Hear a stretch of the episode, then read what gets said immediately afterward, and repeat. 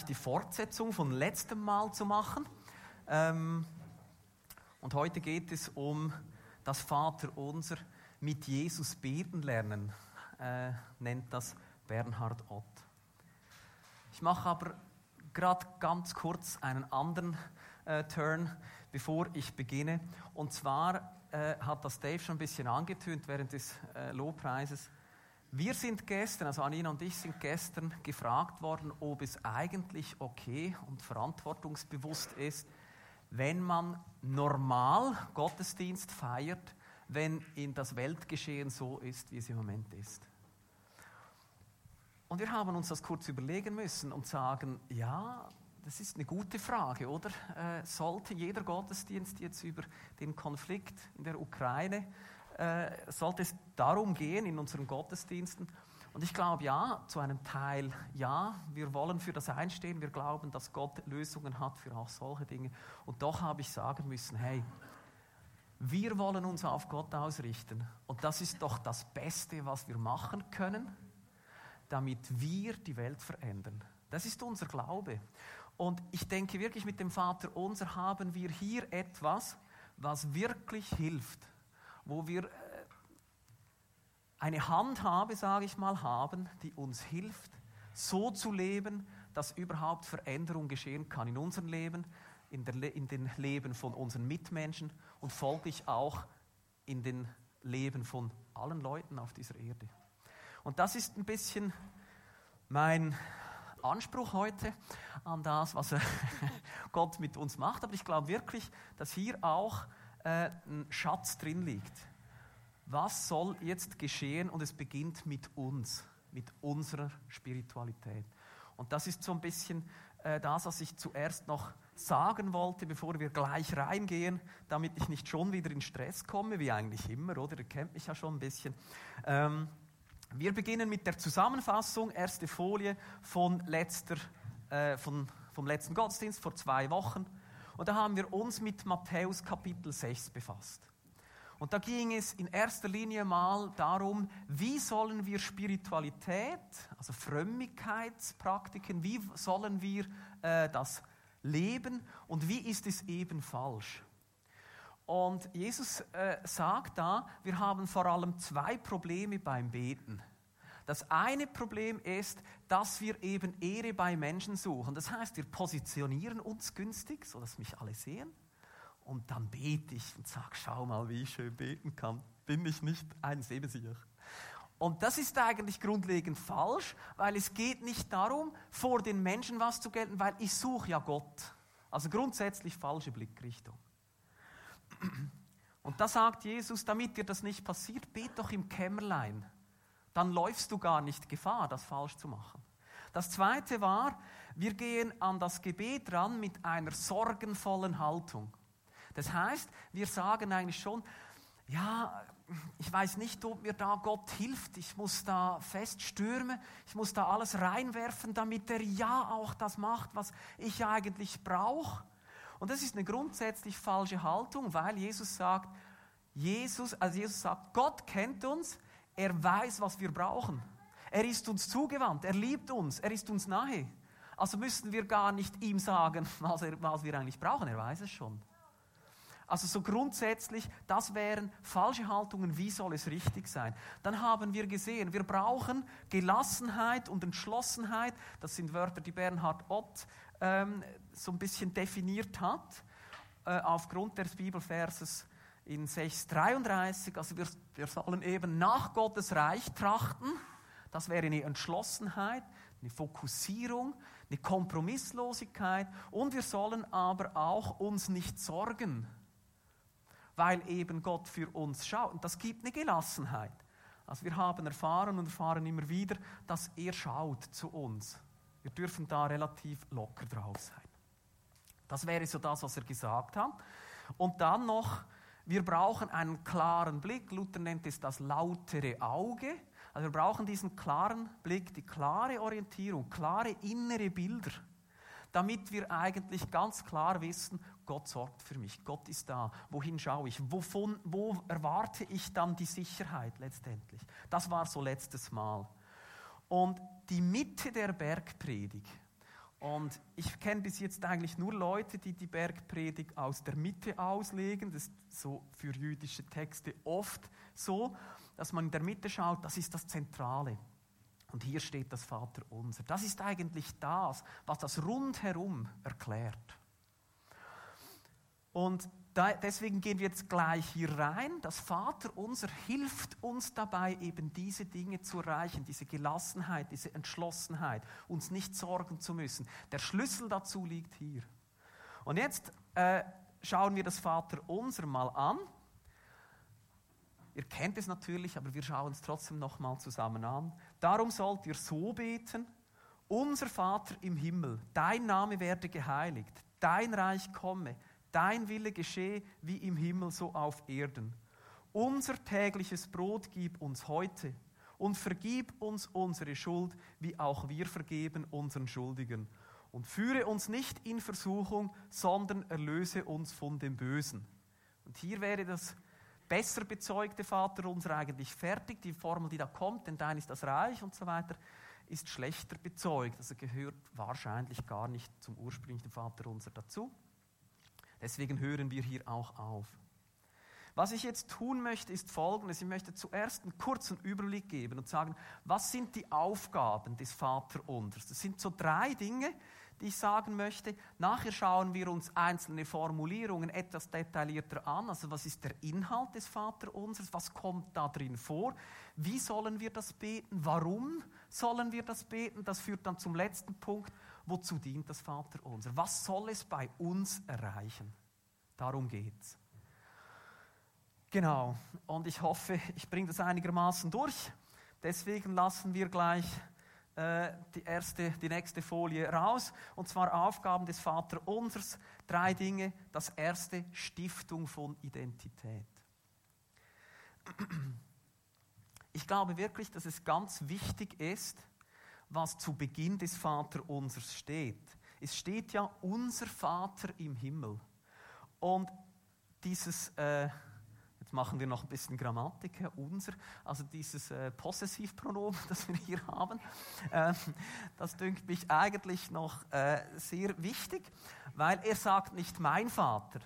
Also oft, wenn Jesus sonst äh, von Gott redet, dann sagt er mein Vater. Meiner, oder? Und hier sagt er unser. Und das ist enorm wichtig. Jetzt stellt euch mal vor, also der Sohn Gottes steht da vor Leuten und sagt, unser Vater, nicht meiner sondern unser. Also er nimmt alle rein, die da stehen und sagt, es ist nicht nur meiner, es ist auch eurer. Wir alle, die hier stehen, das ist unser Vater. Das ist extrem identitätsstiftend, oder? Also nur mit diesem kleinen Possessivpronomen werden wir sofort in die Familie von Gott rein katapultiert, oder? Wahnsinn. Wir gehören dazu. Ist doch noch krass, so ein kleines Wörtli. Also wir gehören da dazu. Wir gehören zu diesem Gott, diesem Vater. Und jetzt der Vater, das ist ja auch eine Riesengeschichte, oder? Es gibt Leute, die haben vielleicht keinen guten Vater erlebt in ihrer Kindheit, die haben Mühe mit ihrem Vater. Ich verstehe auch, dass meine Kinder manchmal mit mir Mühe haben, weil ich nicht alles gut mache. Und dennoch wird in der Bibel das Wort Vater immer als positiv verwendet. Das ist so Abba, Vater, mein Vater, da wird Nähe, Fürsorge, Barmherzigkeit, Liebe, all das wird ausgedrückt. Also jetzt kommt Jesus sagt, unser Vater, das heißt also, hey, ich nehme dich rein in meine Familie und in dieser Familie hat es im Fall einen mega coolen Vater, der es voll im Griff hat, der dir zugewendet ist, der dich lieb hat, der für dich schaut. Oder? Wahnsinn. Und das ist so, schon nur in der so in der Anrede ist das drin. Ich finde das unglaublich. Also, ich verliere mich schon. Ähm, das Zweite. Ähm, das Reich Gottes soll in und im Umfeld der Betenden Gestalt gewinnen. Die ersten drei Dinge, die nachher kommen, ist, dein Name werde geheiligt, dann dein Reich komme, dein Wille geschehe. Ich habe das letztes Mal schon kurz angetötet. Dreimal dein, du und nicht ich. Und wenn ich meine Gebete manchmal so rückwirkend studiere, ist schon immer, oh Herr, ich möchte das. das hätte ich noch gern und das wäre noch schön.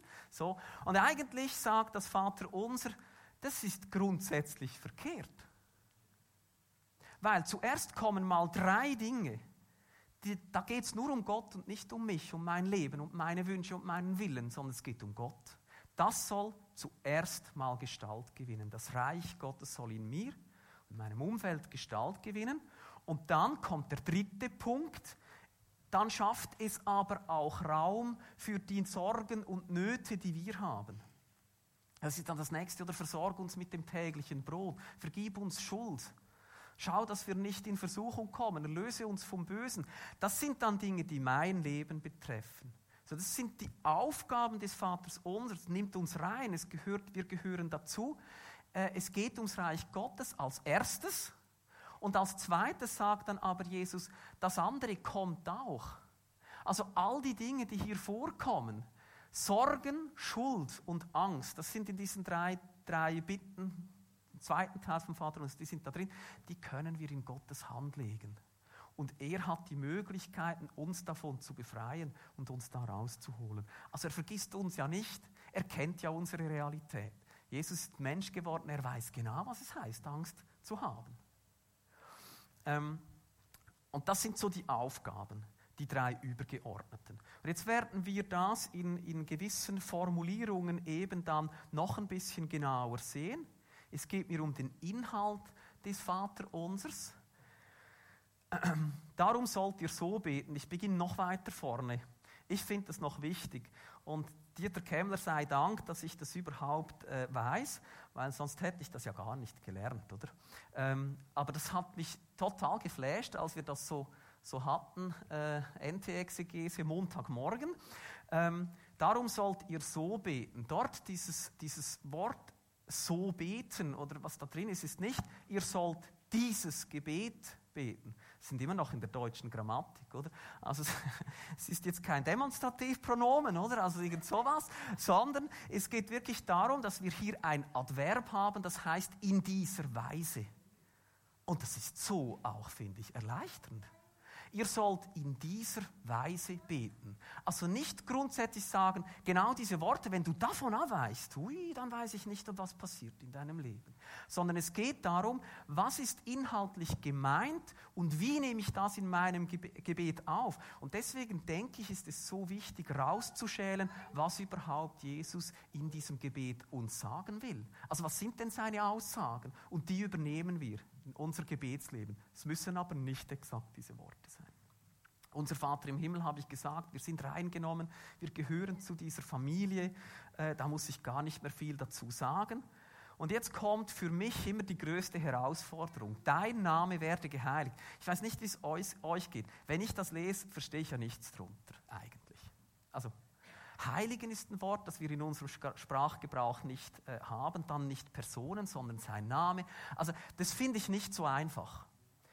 Und ich, mal, ich, erinnere mich da auch an einen Montagmorgen, der hat nicht gereicht für Dieter Kemmler, dieses Wort geheiligt, uns zu erklären, was hier gemeint ist, oder? Und dann kommst du auch mit so einem Kopf aus dieser Vorlesung raus. Und, aber es war spannend. Und ich glaube, was für mich am am besten war, ist, mal sich zu überlegen, was heißt denn Heiligen überhaupt und wo kommt es in der Bibel vor?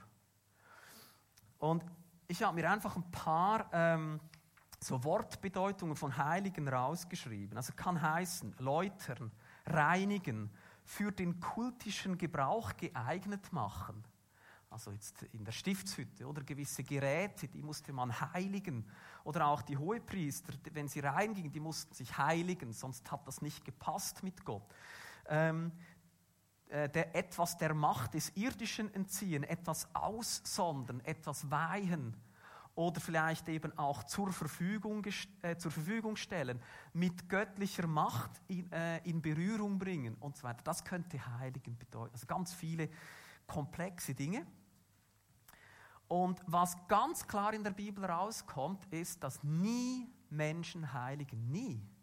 Es ist Gott Vater, es ist Jesus oder es ist der Heilige Geist. Also das ist etwas, das wir gar nicht können. Okay. Wenn jetzt aber wir beten, dein Name werde geheiligt, dann ist es eigentlich eine Aufforderung, dass Gott etwas tun soll. Wir können das gar nicht. Und das ist ja komisch auch irgendwie und trotzdem wollen wir ja, äh, dass Gott irgendwie tut. Also er soll seinen eigenen Namen heiligen. Das finde ich schon grundsätzlich komisch. Ähm, ich weiß nicht, vielleicht könnt ihr es einfach besser fassen als ich, aber ich finde das echt schwierig.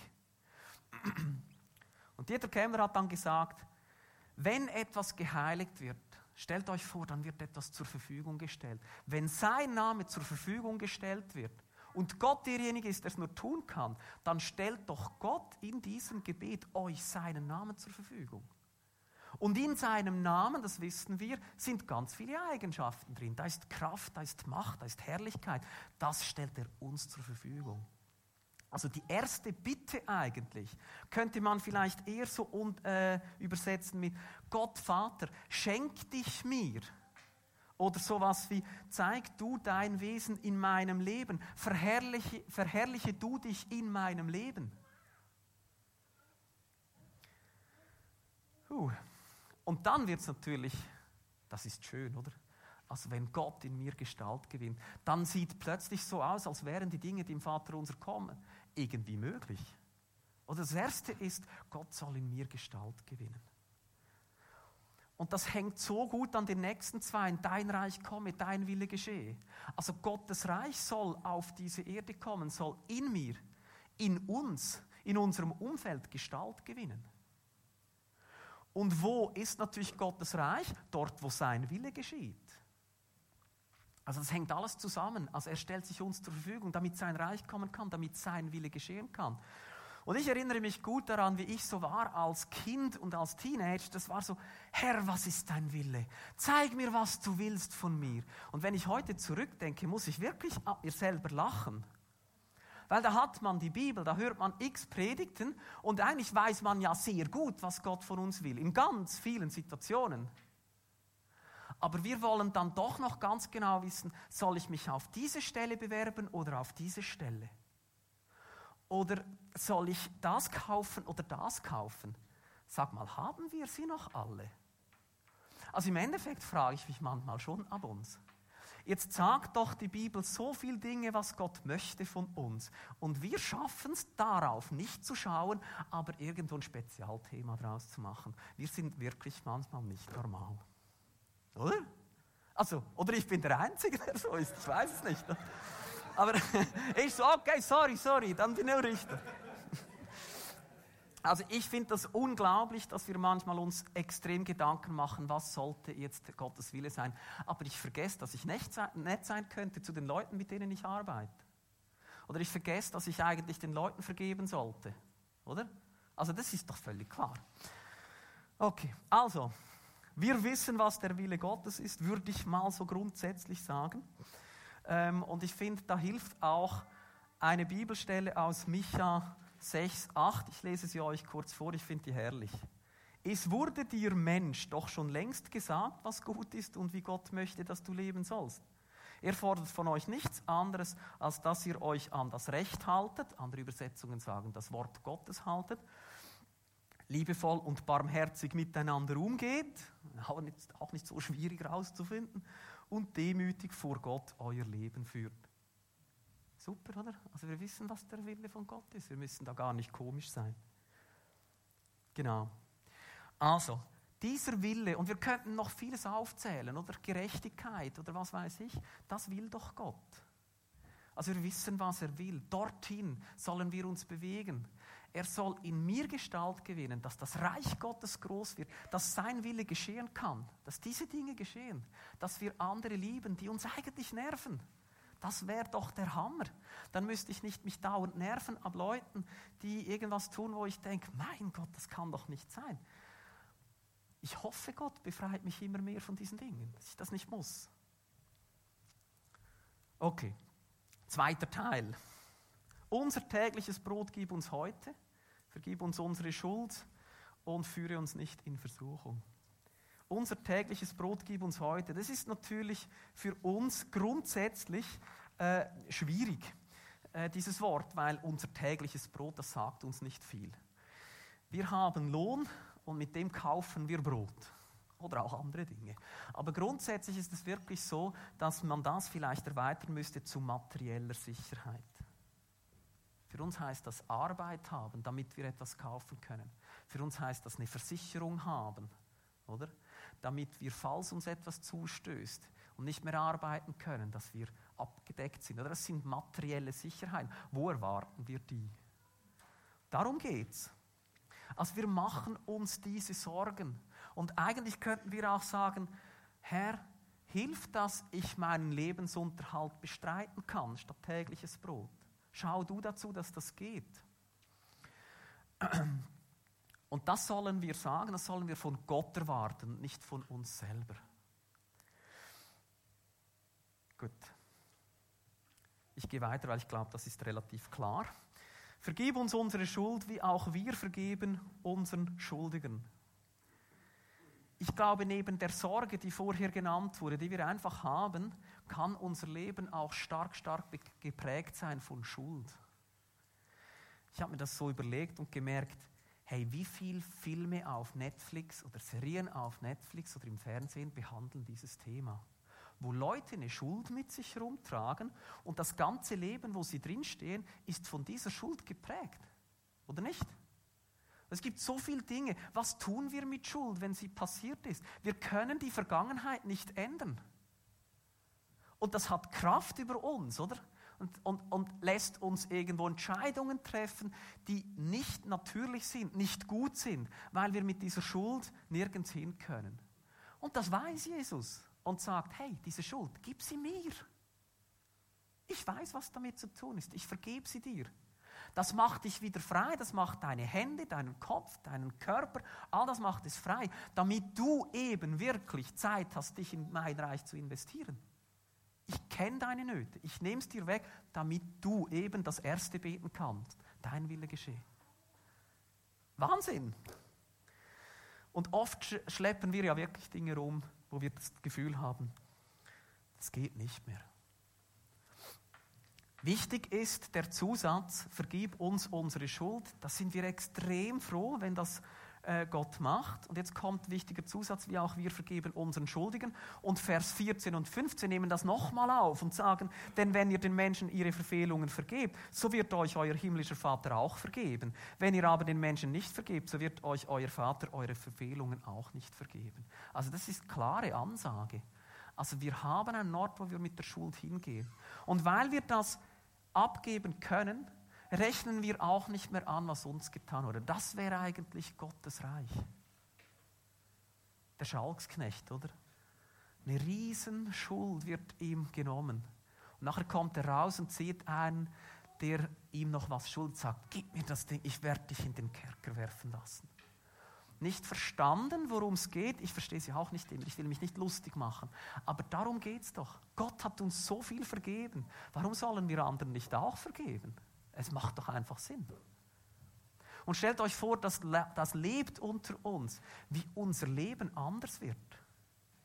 Wenn die Schuld kein Problem mehr ist. Ach, das paradiesische Zustände.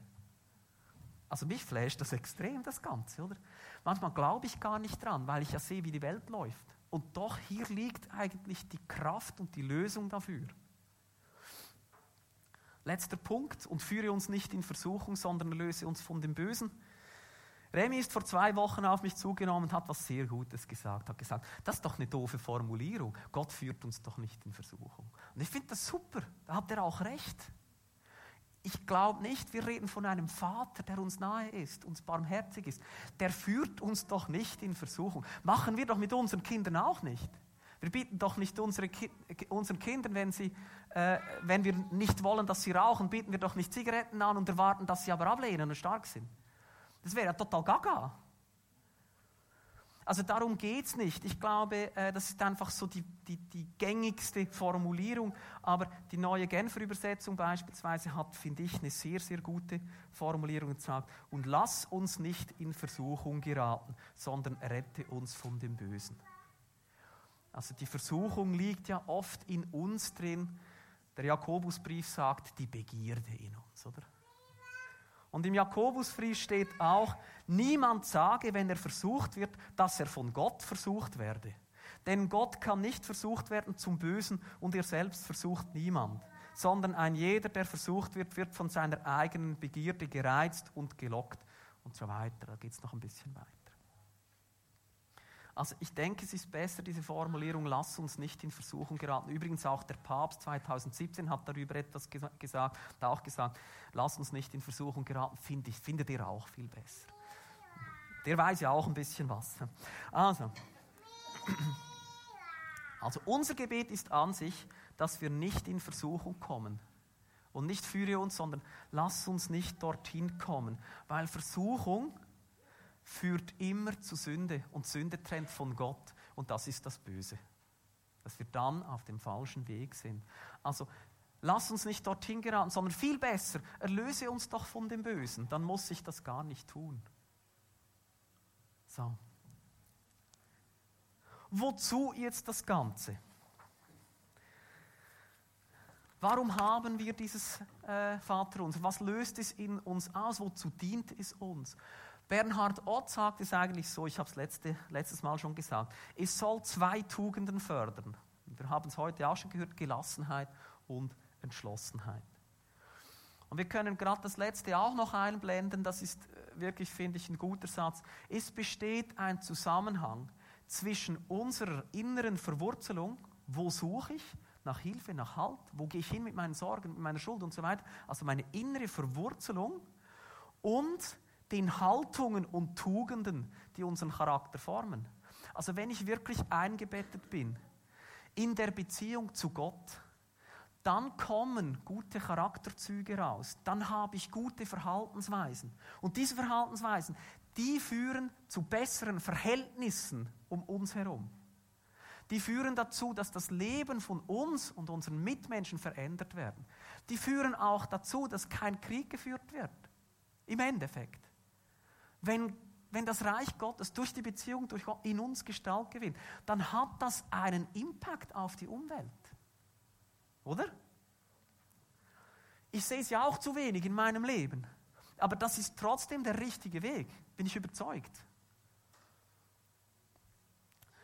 Bernhard Ott hat in seinem Buch noch ein, finde ich, super Wortspiel von einem Jesuiten, ist auf der nächsten Folie, der heißt Willy Lambert. Und er hat das wirklich schön gesagt. Was ist mein letzter Halt?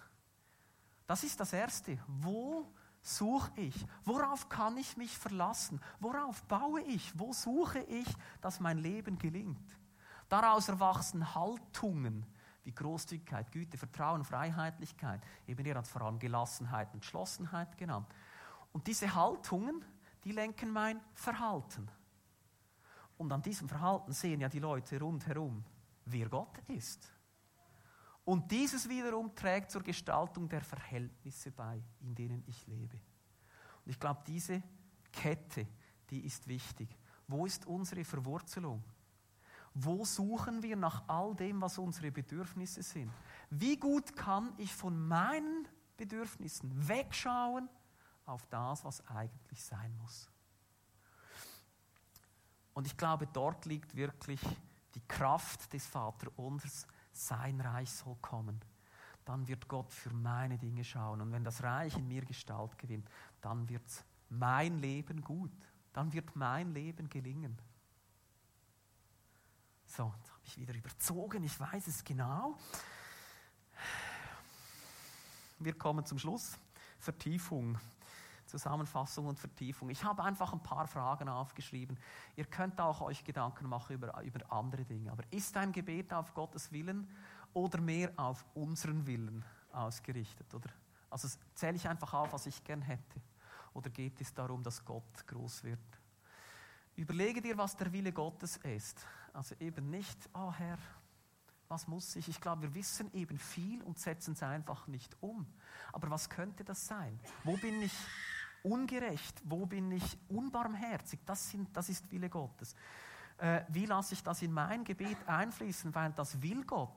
Er will, dass eben sein Wille geschieht. Was kann das heißen für mein Leben?